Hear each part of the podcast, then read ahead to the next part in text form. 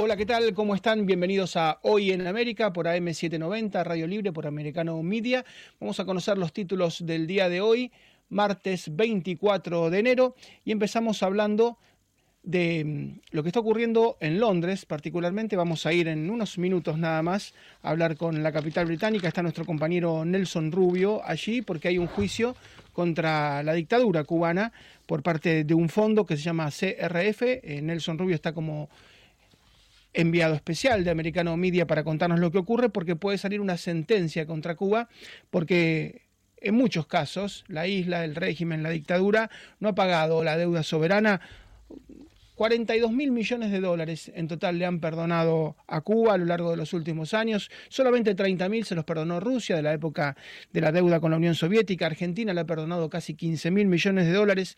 El Club de París le ha perdonado muchísimo dinero. Así todo, hoy la dictadura debe 20 mil millones de dólares y este juicio particularmente podría ser muy, muy controversial y podría tener que pagarlo y si no, le embargarían sus cuentas. Vamos a hablar de Maduro, el presidente de Venezuela que no se animó a ir a Buenos Aires a la reunión de la CELAC porque podía ser detenido. Aparentemente la DEA tuvo algún tipo de participación. La oposición argentina se comunicó con la DEA para pedir que hagan efectiva justamente esta, este pedido de detención que hay y un riguar, una recompensa de 15 millones de dólares para detener al presidente caribeño, a quien se acusa de ser el jefe del cartel de los Ores, nada más y nada menos que un narcotraficante. Sus sobrinos terminaron presos en Estados Unidos por intentar introducir en la Unión una tonelada, nada menos que mil kilos de cocaína. Vamos a hablar también de los ejercicios que está llevando adelante, son históricos, son muy importantes, Estados Unidos e Israel frente a Irán, prácticamente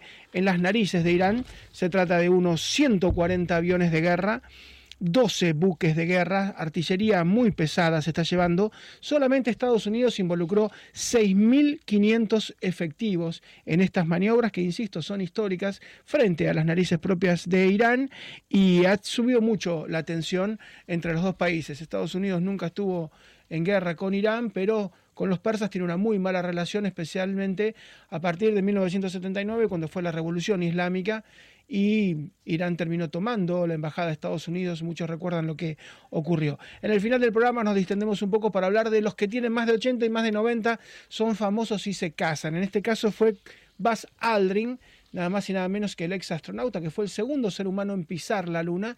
El primero fue Neil Armstrong y él fue el segundo. Se casa a los 93 años con el amor de toda su vida. Pero hubo muchos casos parecidos. Tal vez uno de los mejores futbolistas de la historia, Alfredo Di Stefano, se casó con 80 y pico, casi 90, con una mujer 50 años menor y generó una controversia enorme en su familia y todos recuerdan también a Anne Nicole Smith, la ex conejita de Playboy que con 26 años se casó con una persona millonaria, por supuesto, 60 años mayor. Vamos rápidamente al primero de los temas, vamos a hablar de la CELAC con Alejandra Molina, que es analista internacional venezolana, trabaja en, en México y una de las mejores, una de las que más conoce la política latinoamericana. Hola, ¿qué tal Alejandra? ¿Cómo te va? Muy buenos días. ¿Cómo estás, Marcelo? Me da muchísimo gusto estar contigo y con todo tu auditorio de nueva cuenta. Y retomando un poco lo que conversábamos el viernes pasado en tu programa sobre esta controvertida invitación del presidente de Argentina, Alberto Fernández, al dictador Nicolás Maduro para que asista precisamente esta semana, el 24 de enero, a la cumbre de la CELAC, pues si bien es cierto que la reacción de la oposición no se hizo esperar y que dijeron que si llegaba o cuando llegara Nicolás Maduro tendrían que proceder a su inmediata detención. Yo no considero que esto vaya a ocurrir. Y te digo, más que todo por experiencias anteriores. La cumbre de la CELAC se llevó a cabo el pasado 2021, en septiembre, esto en México, y sin embargo Nicolás Maduro no fue detenido. Llegó sorpresivamente a México, pero no fue detenido. En este caso no hay evidencia suficiente que respalde que podría haber una detención a pesar de que continúa esta esta recompensa de 15 millones de dólares sobre la cabeza de Nicolás Maduro, de acuerdo al Departamento de Estado de los Estados Unidos, porque considera que es parte de la administración y operación del cártel de los soles o que ha liderado la administración y operación de este cártel, ¿no? Para mí es una puesta en escena del gobierno de los Estados Unidos para justificar que HBO ¿eh? reanuda actividades de extracción de petróleo en Venezuela. Eso es todo. Yo no creo que haya una conversación genuina y un diálogo genuino ni una voluntad política por parte de la dictadura Nicolás Maduro de que exista una transición democrática en Venezuela. Y me remito a los hechos, como te estaba comentando. En agosto de 2020 dicen continúan las sanciones. El Departamento de Estado dice, continúan las sanciones sobre Venezuela, no hay cambios sobre esto. Sin embargo, pues en noviembre, en agosto se reunió la oposición y el oficialismo en México, en noviembre se vuelve a reunir, Noruega actúa como mediador de esta conversación y se firma en noviembre finalmente un memorando de entendimiento entre la oposición venezolana y el oficialismo. Este memorando de entendimiento, me dirán ustedes, ¿para qué es? Supuestamente para descongelar activos en el extranjero que eh, por las sanciones que hay sobre Venezuela o que pesan sobre Venezuela, el gobierno de Nicolás Maduro no tiene acceso a estos activos del Estado venezolano en el extranjero. ¿Para qué los quieren descongelar? Supuestamente para proyectos sociales y para disminuir el dolor y la carga que pesa sobre los venezolanos. Sin embargo, pues no hay garantías de ningún tipo sobre esto o esta decisión que se ha tomado o este acuerdo al que se llegó. Es decir, no hay una comisión internacional veedora para que estos recursos realmente sean empleados en lo que se dice que podrían ser empleados. No hay tampoco otra comisión ni hay un marco legal que garantice que puedan haber elecciones libres en Venezuela, que es parte del acuerdo de cara a 2024. Después de, este, de esta firma de memorando de entendimiento, Estados Unidos anuncia que va a reactivar operaciones de Chevron en Venezuela casualmente y luego la Unión Europea, Estados Unidos y Canadá pues instan a tanto al gobierno venezolano como a la oposición que haya unas que hayan elecciones libres en Venezuela de cara a 2024. Sin embargo, pues no hay un marco ni hay una hoja de ruta para que exista realmente elecciones libres en Venezuela en 2024. Finalmente se disuelve el interinato de Juan Guaidó. Hay una decisión formal por parte de la oposición y del gobierno de Nicolás Maduro que haya una disolución del interinato. Es decir, ya no está Juan Guaidó en la máxima magistratura venezolana. Ahora, esto se, define en esta mesa de negociación en México así nada más. Muchos preguntarán por qué Venezuela tenía dos presidentes, por qué Juan Guaidó y por qué Nicolás Maduro. Pues bien, de manera espuria y unilateral. Nicolás Maduro decide adelantar unas elecciones en 2018. Se realizan y se llevan a cabo estas elecciones que la comunidad internacional no reconoce porque no hubo las garantías mínimas para que el resultado fuera reconocido.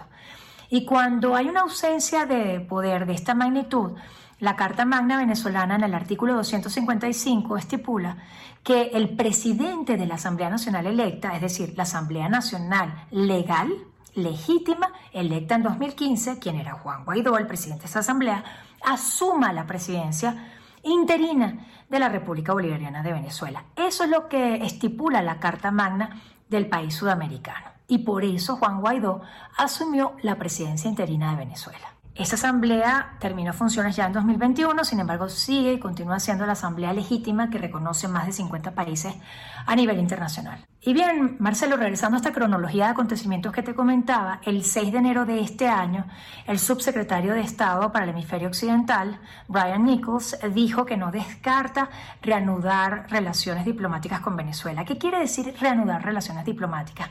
En el argot diplomático quiere decir reconocer a un Estado, es decir, Estados Unidos reconocería a un narcoestado como un Estado legalmente constituido, un Estado legítimo. Esto es gravísimo lo que está ocurriendo. El 12 de enero, el líder opositor Leopoldo López, que estuvo preso varios años, que fue torturado y que ahorita está en el exilio, dice que no cree en estas negociaciones, a pesar de que, pues, eh, Freddy Guevara, que es miembro de su partido Voluntad Popular, ahí está. Él dice que Gerardo Blay, que también está en esa mesa de negociación, es un hombre honesto, sin embargo, dice que hay un cable directo con la dictadura. Luego podemos ver que el 19 de enero Diosdado Cabello en cadena nacional dijo que iba a introducir esta semana precisamente una iniciativa de ley a la Asamblea Nacional o en la Asamblea Nacional, que es espuria, por cierto, que se creó paralelamente a la Asamblea Nacional electa de 2015, él va a introducir una iniciativa de ley, y cito textual, para regular el financiamiento, funcionamiento y uso de las mal llamadas ONGs.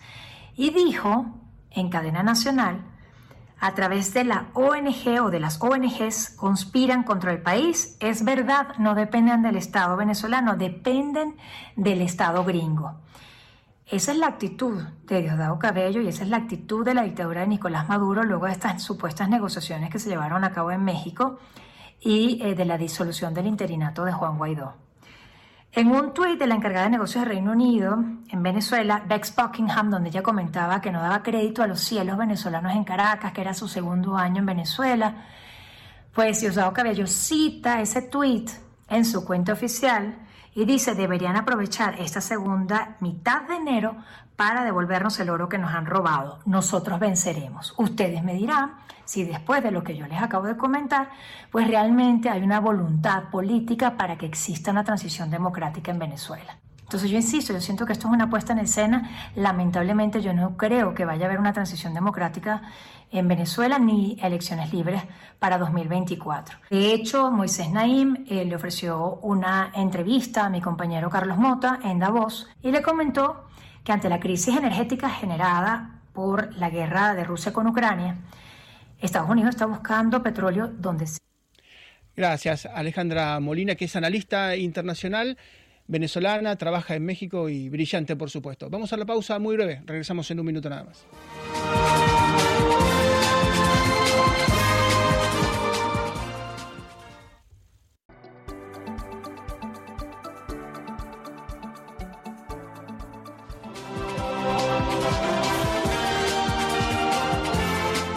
Decíamos en los titulares que se desarrollan operativos conjuntos entre Estados Unidos e Israel que tienen características históricas por su volumen. Estamos hablando de 140 aviones, de 12 barcos de guerra, de elementos de artillería muy importantes. Solamente la Unión, solamente Estados Unidos está movilizando 6.500 efectivos prácticamente en las narices de Irán. Hay un momento de enorme tensión con el régimen persa, con esta teocracia. Vamos a hablar con el coronel Guillermo Laferrier, que es un experto en escenarios bélicos y además un analista político internacional. ¿Qué tal, Guillermo? ¿Cómo estás? Muy bien, Marcelo, gracias. En 2023 nos depara 20.000 cosas en la agenda, me parece, ¿no? Sí, tremendo y es como la frazada corta, porque por un lado Estados Unidos no se ocupa mucho de Latinoamérica, pero Joe Biden sí se ocupa mucho, en este caso de Irán y también del Extremo Oriente. Sí, tal cual. Eh, es como vos decís, pero déjame darte un matiz a, este, a estos ejercicios. Estos ejercicios que vos este, mencionaste y con esos números que llaman la atención, ¿no? Es un ejercicio en realidad aéreo es decir, participan embarcaciones, participan este, buques, obviamente, que lanzan los aviones y, muchos aviones de combate de Israel y de Estados Unidos, en el que están haciendo básicamente operaciones de, este, digamos, de cómo, cómo, operar conjuntamente, del uso de guerra electrónica, contramedidas de guerra electrónica, ese tipo de acciones. Es importante este ejercicio sí es importante, pero me parece que es más importante para Estados Unidos que para Israel. Y si quieres te puedo dar mi opinión por qué. ¿Cómo no? Adelante. Mira, Estados Unidos, este, en el mismo comunicado que dice, este, con que anuncian este ejercicio, te hablan de que, bueno, frente a la que estamos haciendo frente a una crisis en Europa, con todo este tema de la guerra europea, en Europa europea, para mí en, centrada en Ucrania, más toda la situación recientemente conflictiva en el mar de la China, también podemos desplazar fuertes para atender esta situación, una crisis en Medio Oriente.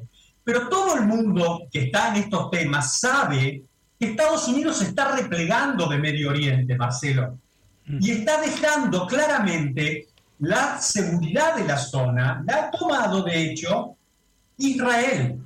¿Y por qué te digo que es más importante para Estados Unidos que para Israel? Porque para Estados Unidos, como te acabo de mostrar, esto es una forma de evidenciar de que tienen una presencia y que no se han olvidado de esa zona.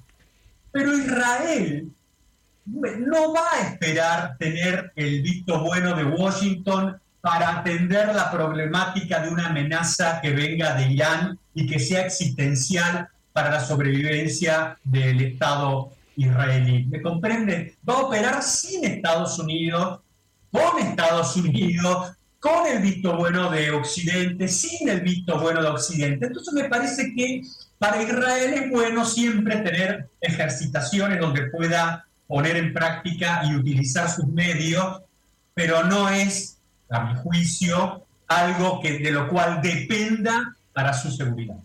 Así es, Estados Unidos nunca entró en guerra directa con Irán, pero bueno, sí apoyó a Saddam Hussein, a Irak, cuando tuvo esa guerra. Irak versus Irán, pero ha habido enormes tensiones, bueno, todos recordamos en el 79 cuando le tomaron la embajada norteamericana en Teherán, pero a pesar de que siempre estuvieron al punto ¿no? de llegar a una guerra, es como que Irán es otra cosa, Irán no es ni Afganistán, ni Irak, ni Siria, es otra cosa Irán.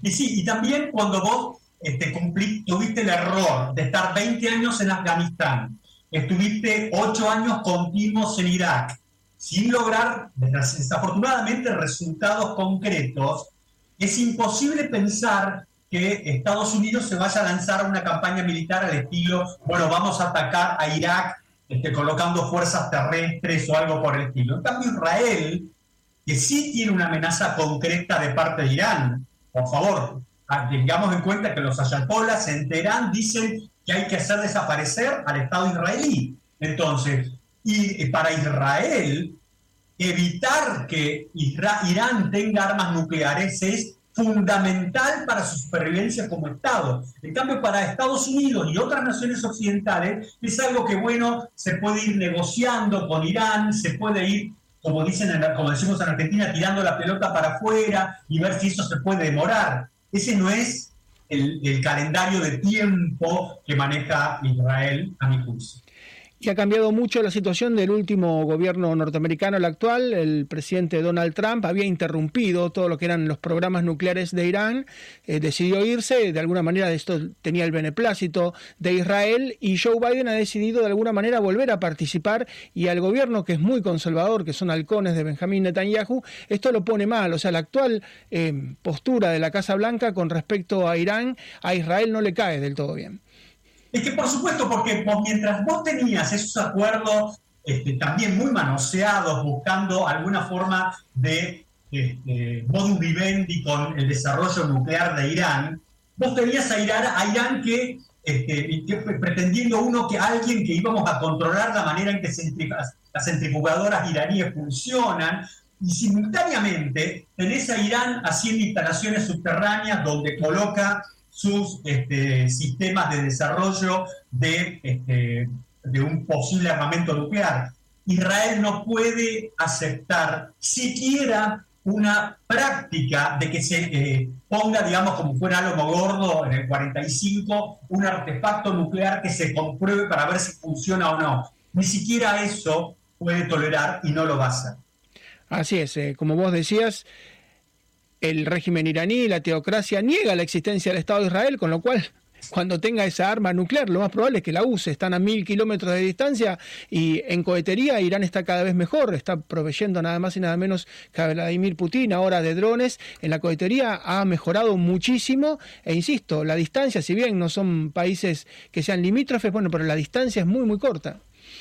Tal cual. Pero de todas maneras, este, tengo un punto ahí. Eh, Irán ha desarrollado muchos sistemas de misiles, pero los que son de más largo alcance todavía no son de carácter operacional. Y cuidado, por más que Irán tenga la capacidad de desarrollar un ingenio nuclear, de ahí a que ese artefacto que puedan hacer explotar en una prueba subterránea o como lo llegaran a hacer, de ahí a que ese artefacto lo minimicen para poder tener capacidad de colocarlo en el interior de una cabeza de un misil, requieren tecnologías que no sé si están a su alcance. Pero insisto, aún una prueba es algo inaceptable para Israel. Y la última, coronel, le hago, teniendo en cuenta todo lo que se está mencionando en cuestión bélica en Ucrania, eh, algunos dicen con 300 tanques, si llegan los Leopard alemanes, si llegan los Abraham norteamericanos o los Bradley, si llegan los Challenger ingleses o los franceses, los Leclerc, dicen con 300 tanques Volodymyr Zelensky puede dar vuelta a la guerra, otros dicen no, hacen falta 1.800, 2.000 tanques. Eh, ¿Qué tanto es fulvito para la tribuna, un sketch, los tanques que le están mandando a Zelensky y qué tanto son una ayuda real? Marcelo, que sale el argentino ahí, esto del Bulbito para la tribuna, es muy de estas playas, ¿no? Pero sí, mirá, todo lo que estamos hablando es de pulvito para la, para la tribuna, para los, amigos que no son argentinos. Estamos diciendo que se está haciendo un discurso para la galería y nada más. A ver, pongamos las cosas en, en esta perspectiva. Hoy, la supremacía material y en recursos humanos en toda la zona del frente de combate ha pasado de tener una supremacía. Eh, Ucrania ya hace por lo menos, a mi juicio, dos meses eso se acabó y ha pasado a ser una supremacía de Rusia, por un lado. Segunda cuestión, no es un tema de decisión, primero que no están hablando de los 300 tanques, 300 tanques es lo que impidió el gobierno de Irán, de Irán, perdón, perdón, de Ucrania que le den, así como pidió 500 vehículos de combate mecanizados y 500 piezas de artillería, es decir, pidió un ejército nuevo porque el anterior se lo destrozó Rusia, algo que mucha gente no quiere entender. Ahora bien, no, eh, no le están dando por dar 300 Leopard, sino que serían 10 Leopard de uno, 10 de aquel, 2 de este, ponerle que sean 40, 50 Leopard. Aunque fueran 100 Leopard, aunque le dieran Abrams, que no se los va a dar Estados Unidos, ni Estados Unidos ni otros que son operadores de Abrams, porque nadie quiere dar un material que pueda caer en manos de los rusos, que pueda caer en manos de los rusos. Pero más allá de esto, no es un tema de que hay un arma mágica que es la que está faltando para poder derrotar a los rusos. Lo que está faltando a Ucrania para poder derrotar a los rusos es un sistema de armas combinado aeroterrestre que tenga capacidad de generar una sinergia que obligue a los rusos a abandonar el territorio de Ucrania. Eso no existe, Marcelo. No existe, no tiene ni siquiera una fuerza aérea que pueda apoyar a esos tanques en un combate este, razonable. ¿Me comprende lo que quiero decir? Así es, así que eh, esto va a ser sangriento y largo. Guillermo, volvemos a hablar la próxima porque seguramente y lamentablemente esto va, va para largo. Un gran abrazo. Muchas gracias. Hasta pronto. Un gran abrazo, coronel Guillermo Laferrier, experto en escenarios bélicos y también analista político internacional. Todos los que dicen que la primavera va a ser decisiva y que estamos frente a que esto termina pronto, los que saben, los que conocen el terreno, dicen que está bastante lejos de que esto ocurra. Pausa muy breve, un minuto y regresamos.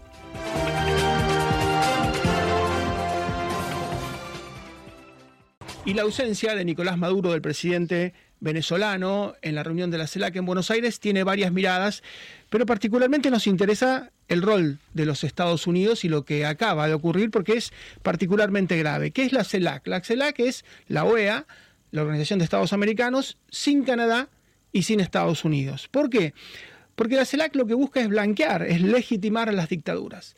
La CELAC dice que puede participar Nicaragua, Daniel Ortega, que puede participar Cuba, Díaz Canel, que puede participar Venezuela con Nicolás Maduro, cosa que la OEA no. Luis Almagro, que es el ex canciller uruguayo, es muy dura con las autocracias. La CELAC no, la CELAC las considera parte y además hasta lo festeja. Entonces la CELAC es la OEA sin Estados Unidos y sin Canadá para legitimar a las dictaduras latinoamericanas. Ese es fundamentalmente su rol. Por eso no viene Andrés Manuel López Obrador, se acaba de reunir con Joe Biden, con Trudeau de Canadá, y por supuesto que no, no lo engañan. Pero la CELAC es eso. Hay un nuevo matón de barrio en Latinoamérica y se llama Luis Ignacio Lula da Silva. El nuevo barra brava, el nuevo matón de barrio, es Lula, Lula Drau, un tipo que está libre porque lo decidió la Corte Suprema de Justicia del Brasil no porque haya sido inocente, sino porque prácticamente lo exculpó y lo exhumó de la cárcel, pero de ninguna manera fue declarado inocente. Nunca Lula. Bueno, Lula Drao es quien debe hoy eh, tener como interlocutor Estados Unidos. Estados Unidos, si quiere hablar con Latinoamérica, tiene que hablar fundamentalmente con Lula, que es el nuevo matón de barrio. Insisto, esto es lo que acaba de pasar en Buenos Aires. Nicolás Maduro no viaja porque la DEA hubo movimientos de los Estados Unidos, así como le embargaron el avión de Entrasur y quedó meses varado en E6 en el aeropuerto de Buenos Aires, podría haber algún movimiento contra Maduro y prefirió quedarse, al igual que Daniel Ortega, que prefirió quedarse en Nicaragua porque también tiene pedidos, pero en este caso por cuestiones bastante más complejas y, familiares. Lo cierto es que Estados Unidos tiene que dialogar ahora con Lula. Y Lula no es solamente Latinoamérica. Lula es el BRICS. El BRICS es Brasil, Rusia, Rusia, India, China, China y Sudáfrica. Es decir, el este. Es decir, las autocracias. Latinoamérica con Lula y con el BRIC ha quedado en esta pelea estratégica entre el este y el oeste del lado del este de las autocracias. Y este es un enorme error y garrafal del presidente Joe Biden. Por desatender Latinoamérica, por no prestarle ninguna atención a lo que peyorativamente se le llama el patio trasero, por ocuparse solamente de Asia y solamente de la cuestión de Japón y de Corea y su obsesión con Taiwán y, y con todo lo que tiene que ver con el mar Mediterráneo, con el mar eh, chino y con lo que pasa, es el lugar tal vez, por supuesto, donde hay la concentración de mayor población del mundo, pero en esto de la frazada corta, de solamente ocuparse del Oriente, ha descuidado completamente Latinoamérica. Y Latinoamérica ha girado, y ha girado hacia Lula, hacia Lula Drao, y ha girado hacia un conflicto este-oeste donde quedamos del lado de las autocracias. La CELAC es eso, la CELAC es ponerse del lado de quienes están blanqueando las dictaduras como Nicaragua, Cuba y Venezuela. Es ponerse del lado claramente, y usted lo va a escuchar en las reuniones de hoy, de China y de Rusia. Ese tratado de libre comercio que durante mucho tiempo, desde la época de Kennedy, hace ya más de 60 años, trató Estados Unidos de imponer, el ALCA, tuvo distintos nombres, en toda Latinoamérica no existe. Lo que existe es el desembarco de China, el desembarco de Rusia, las inversiones de las autocracias y una penetración que ahora queda flagrante de la mano de Lula da Silva. Eso es lo que acaba de pasar en Buenos Aires, lo que está ocurriendo en este momento. ¿Y por qué no viene Maduro? Bueno, vamos a preguntárselo a un médico psiquiatra de enorme experiencia, de más de medio siglo de experiencia, que nos va a decir sobre la psiquis de Nicolás Maduro, si es un psicópata o es un psicótico. Es decir, si es un imputable o si está loco. Doctor eh, José Abasolo, ¿qué tal? ¿Cómo le va? Eh, buenas tardes, ¿cómo le va a usted? Bueno, ¿y Maduro es, un, es un psicótico o es un psicópata? ¿Qué es Maduro? Bueno, si usted me permite una breve introducción. El estudio de las enfermedades mentales en, en la historia nos lo recuerda Vallejos Nájera en un libro excelente que se llama Locos Egregios y más contemporáneamente un profesor de la Universidad de Columbia Británica, Robert Hare, sobre el inquietante mundo de los psicópatas que nos rodean. El libro se llama Sin Conciencia. Lo que se ve en esas dictaduras, que bien usted señala, es la insurrección de personalidades psicopáticas. Las personalidades psicopáticas es un término que se aplica, eh, no tiene más de 90 años, antiguamente se lo llamaba insanos morales, monomanía instintiva. Ya un discípulo de Aristóteles, Teofrasto, había escrito los caracteres humanos, que eran 33, y dentro de esos 33 ya hablaba de las perversiones. ¿Qué es un psicópata? En línea general, un psicópata es un individuo que no metaboliza sentimientos éticos, que tiene un patrón de conductas caracterizado por violación sistemática del derecho de los demás que no tiene el arrepentimiento de su conducta disvaliosa, que es poco atraído por el espíritu apacible de la tolerancia. Usted ve que esos individuos mantienen intacto el nivel intelectual. El desajuste está en el mundo ideoafectivo. Razonan, pero su razonamiento está arrancado de la raigambre vital. O sea, es una razón que opera en vacío, una razón fría, especuladora y manipuladora. Poco le importa la crítica con el objetivo de alcanzar sus fines. Por eso son grandes manipuladores. Y tiene una característica que vemos los psiquiatras que es bastante frecuente. Son atractivos superficialmente, porque al ser un poco narcisistas e histriónicos, yo me refiero a narcisistas e histriónicos porque son muy elocuentes hablando, muy grandilocuentes, el pajarito de Maduro y y Chávez con su grandilocuencia, y también lo era así un poco Mussolini y otros tantos, este, una tendencia a la megalomanía, también una tendencia a que el mundo es conspirativo contra ellos.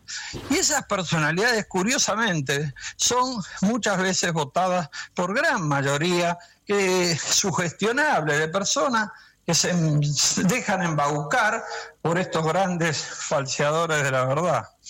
Esa es una línea aproximada de lo que es un psicópata.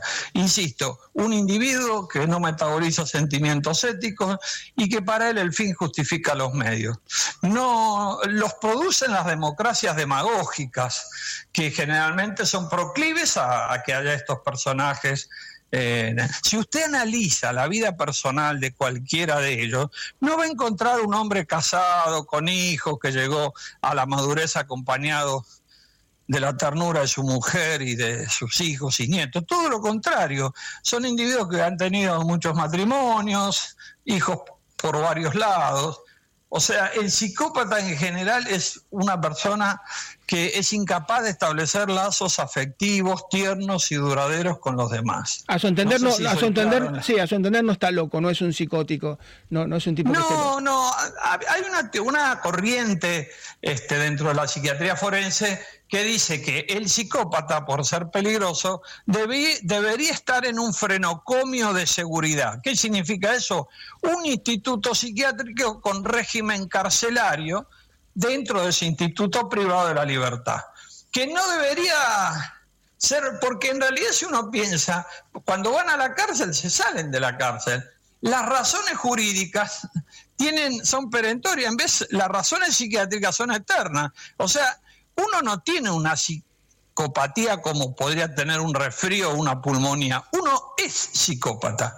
El ser psicópata significa ese modo de actuar con la sociedad, ese mal modo de actuar, con dificultades permanentes en diferentes áreas. Y no va a cambiar, doctor, no, no, va a cambiar. No, eso no cambia. Una vez que está establecido ese modelo psicológico, esa estructura mental, no se cambia. Y se lo digo con una experiencia de haber hecho seguimiento de psicópatas que han estado en la cárcel durante muchos años, con la posibilidad incluso de haberle dado trabajo a la salida, boicotean permanentemente ese trabajo nuevo, esa gente que intentas auxiliarlos, gente de buena voluntad, a veces proveniente de, las iglesias, tanto cristianas como evangélicas, pero eh, como no pueden establecer esos vínculos duraderos y responsables de afecto, tarde o temprano, este, eh, y, por eso es que no se renuevan, no aceptan que haya alguien que compita con ellos, porque ellos se creen la sobrevaloración, el orgullo y, la desconfianza lo y no dejan herederos. No, dejan herederos, o si dejan herederos, dejan, pueden dejar un hijo o alguien muy incondicional de él. Maduro parece que tiene algunos incondicionales.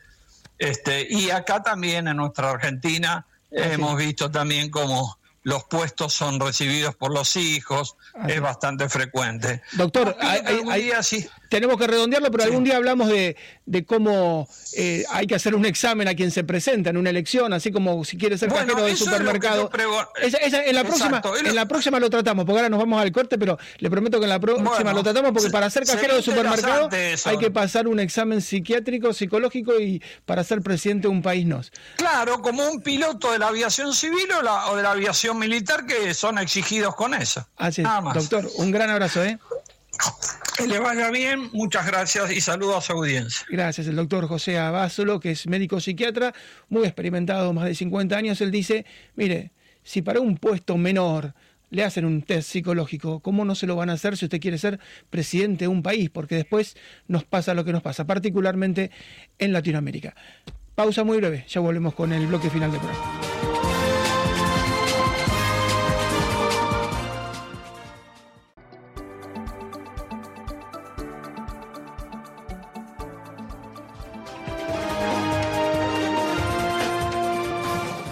Decíamos en los titulares que vamos a hablar de un matrimonio. Ustedes saben que para los medios de comunicación en general hay tres momentos muy especiales cuando más venden diarios, revistas o cuando tienen más audiencia y es cuando alguien nace, cuando alguien se casa o cuando alguien muere. En broma se dice cuando le tiran agua, le tiran arroz o le tiran tierra, pero los casamientos son muy muy esperados. Lo que pasa que en este caso quien se casa tiene 93 años, es nada menos que Buzz Aldrin, el segundo ser humano en pisar la luna, en alunizar. El primero fue Neil Armstrong, él fue el segundo. Collins se quedó en el Apolo 11. Lo cierto es que con 93 años se casa y ha generado una revolución.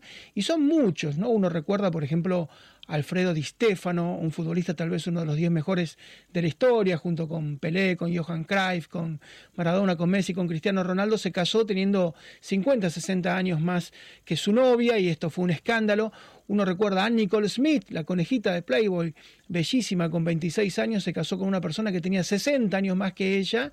Y no solamente varones, en algunos casos fue también mujeres. La duquesa de Alba, Cayetana de Alba, también se casó con un marido mucho, mucho menor, pero bueno, vamos a hablar y hacer un raconto de todo esto, si hay amor o hay interés, em, con María Rita Figueira, que tiene un raconto de los casos más importantes. María, ¿cómo te va? ¿Qué tal, Marcelo? Hay amor, por supuesto, hay amor, hay mucho amor. hay, un, hay un refrán, hay un refrán que dice entre el amor y el dinero, lo segundo es lo primero. Sí, mira Marcelo, yo creo que cuando los hijos de una persona que ya tiene varios añitos se enteran, mamá o papá se, se casa, ahí empiezan, yo, ¿quién, ¿quién tuviera la posibilidad de ver el, el WhatsApp, el grupo de WhatsApp de hijos del, de algún casamentero? Pero vamos a hacer un paseo por algunos, en este caso una presencia excelente, porque Buzz Aldrin, 93 años, justamente el día que cumplía esa edad, el 20 de enero, anunció su casamiento con Enke Fauer, la vicepresidenta ejecutiva de su empresa, de Buzz Aldrin Ventures, una mujer muy inteligente, creo que ahí hay una admiración mutua, tiene 63 años, es una doctora en química, creo que hay mucha, mucha química, valga la alegoría, y son personas que van a disfrutar y que tienen muy buen estado, uno los ve y realmente son una maravilla. La duquesa de Alba, 85 años tenía en el 2011, en octubre, cuando se casó con Alfonso X. Recuerden que la duquesa de Alba, llamada María del Rosario Cayetana Fitzjames Stewart y Silva, una mujer que eh, es récord Guinness de la cantidad de títulos nobiliarios que tenía. Y, bueno, un personaje que si bien el casamiento fue bastante íntimo, la gente siempre la adoraba, la quería muchísimo, hasta tiró el ramo y demás. Un hombre que para muchos y para hacer un chiste fácil, es un chiste que se hace siempre entre hombres, eh, el más envidiado de la historia, Hugh Hefner, el gran creador del mundo Playboy, tenía 86 años, se casó con Crystal Harris en diciembre de 2012, era su tercer matrimonio. Ella primero huyó y hubo mucha, mucha publicidad al respecto. Finalmente terminó casándose, 86 años Hugh Hefner y 20 y pico Crystal Harris. Vamos de un extremo al otro, de la sensualidad al puro intelecto. Jorge Luis Borges, uno de los mejores escritores de la historia, no solamente de habla hispana, 87 años, se casó en abril del 86. Recuerden que en Argentina no había ley de divorcio y posterior matrimonio civil, así que se casó vía Paraguay con María Kodama, su, compinche, su compañera, eh, su secretaria, su asistente, y hay mucha polémica alrededor de ella porque María Kodama eh, recibió ese legado y es una guardiana que es casi un perro guardián de la obra de Borges. Vos mencionaste a don Alfredo Di Stefano, pido por favor que si les gusta el fútbol averigüen porque ha sido uno de los grandes de la historia y le cambió la cara al Real Madrid. Se quiso casar, ahí lo ponemos en offside, a los 86 años con Gina González, que era su secretaria, una costarricense que lo ayudó a escribir un libro de memorias. Pero al final los hijos interpusieron un recurso y el juez le dio lugar y al final no se pudo casar con Alfredo Di Stefano, que ya estaba muy mal y al poco tiempo falleció. Vos nombraste a Ana Nicole Smith, aquellos que recuerden esa foto que es tremenda, porque J. Howard Marshall tenía 89 años, pero estaba muy mal de salud. En junio de 1994 se casaron y al poco tiempo eh, Howard Marshall falleció. Martín Balsa, un general en retiro, veterano de Malvinas, es una, esta es una historia de amor. Eh, el, primer, eh, el primer destino que tuvo en su carrera militar fue el nordeste argentino, en una ciudad que se llama Paso de, de los Libres, y allí conoció a una maestra que, bueno, estuvieron de novios, pero después él fue trasladado a otro lugar se separaron, cada uno siguió su vida, se casaron, después enviudaron y ahora, después de tantos años, a sus 88, ¿eh? Martín Balsa tiene 88 años, eh, Gladys Aquino 76, se casaron. Así que es una historia lindísima. Y otra historia muy interesante es la de Curro Romero, Francisco Romero, el torero, uno de los mejores del siglo XX, el faraón de Camas, es eh, la localidad en Sevilla, se casó con Carmen Tello. ¿Por qué? Porque ellos hacía años que estaban juntos y querían la bendición de la iglesia. Y lo lograron justamente porque después de años y años, eh, también con 87 años, se pudo casar. y Carmen Tello, una compinche muy amiga de la duquesa de Alba. Y para poner un poquito de menor edad, nos vamos a Roger Waters, uno de los músicos más influyentes, que hasta el día de hoy siempre es noticia, con 78 años, el cofundador de los Pink Floyd, se casó con Camila Chavis, una mujer que no es del mundo del espectáculo ni mucho menos, es como el quinto casamiento de Roger Waters, se lo ve muy feliz, 78 años, y todos los que nombré son historias completamente distintas entre sí, no hay un, elemento que pueda unir, porque hablé de, un astronauta que fue un genio, hablé de un escritor que también fue un genio, un torero, eh, un magnate, eh, un exfutbolista, en fin, todas personas con distintas características. La duquesa de Alba, una de las personalidades más queridas no solo de España, personas que, bueno, a cierta edad, ya muy avanzada, algunos sintiéndose muy bien y otros no tanto, resuelven firmar, resuelven, sea por civil, sea por civil y religión también a la que pertenezcan, casarse, unirse en matrimonio y llama la atención. Vos en el comienzo dijiste, es amor, es dinero. Bueno, creo que no todos los casos que hemos repasado son iguales. Hay algunos que dan un poquito de impresión, uno hace muy mal en juzgar, pero bueno, lamentablemente hay casos que llaman un poco la atención y ni hablar a los hijos de los respectivos contra Sí, yo te digo que no, sé si me casaría, ya me casé un par de veces, no, no me fue muy bien. No sé si me casaría de nuevo, pero sí quisiera una despedida de soltero, ¿no? En inglés se le dice single party o bachelorette party. Eso sí, una, una nueva despedida de soltero en Las Vegas querría, eso, eso sí.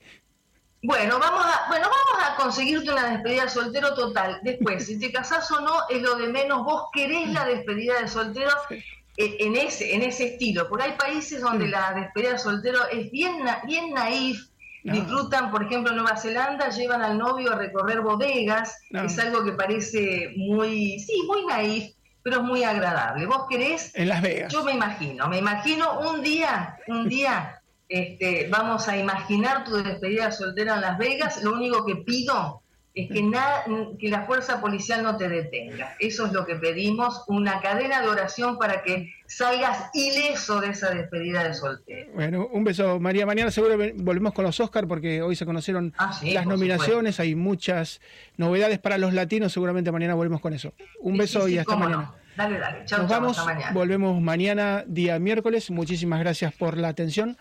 Hasta mañana. Chao, chao.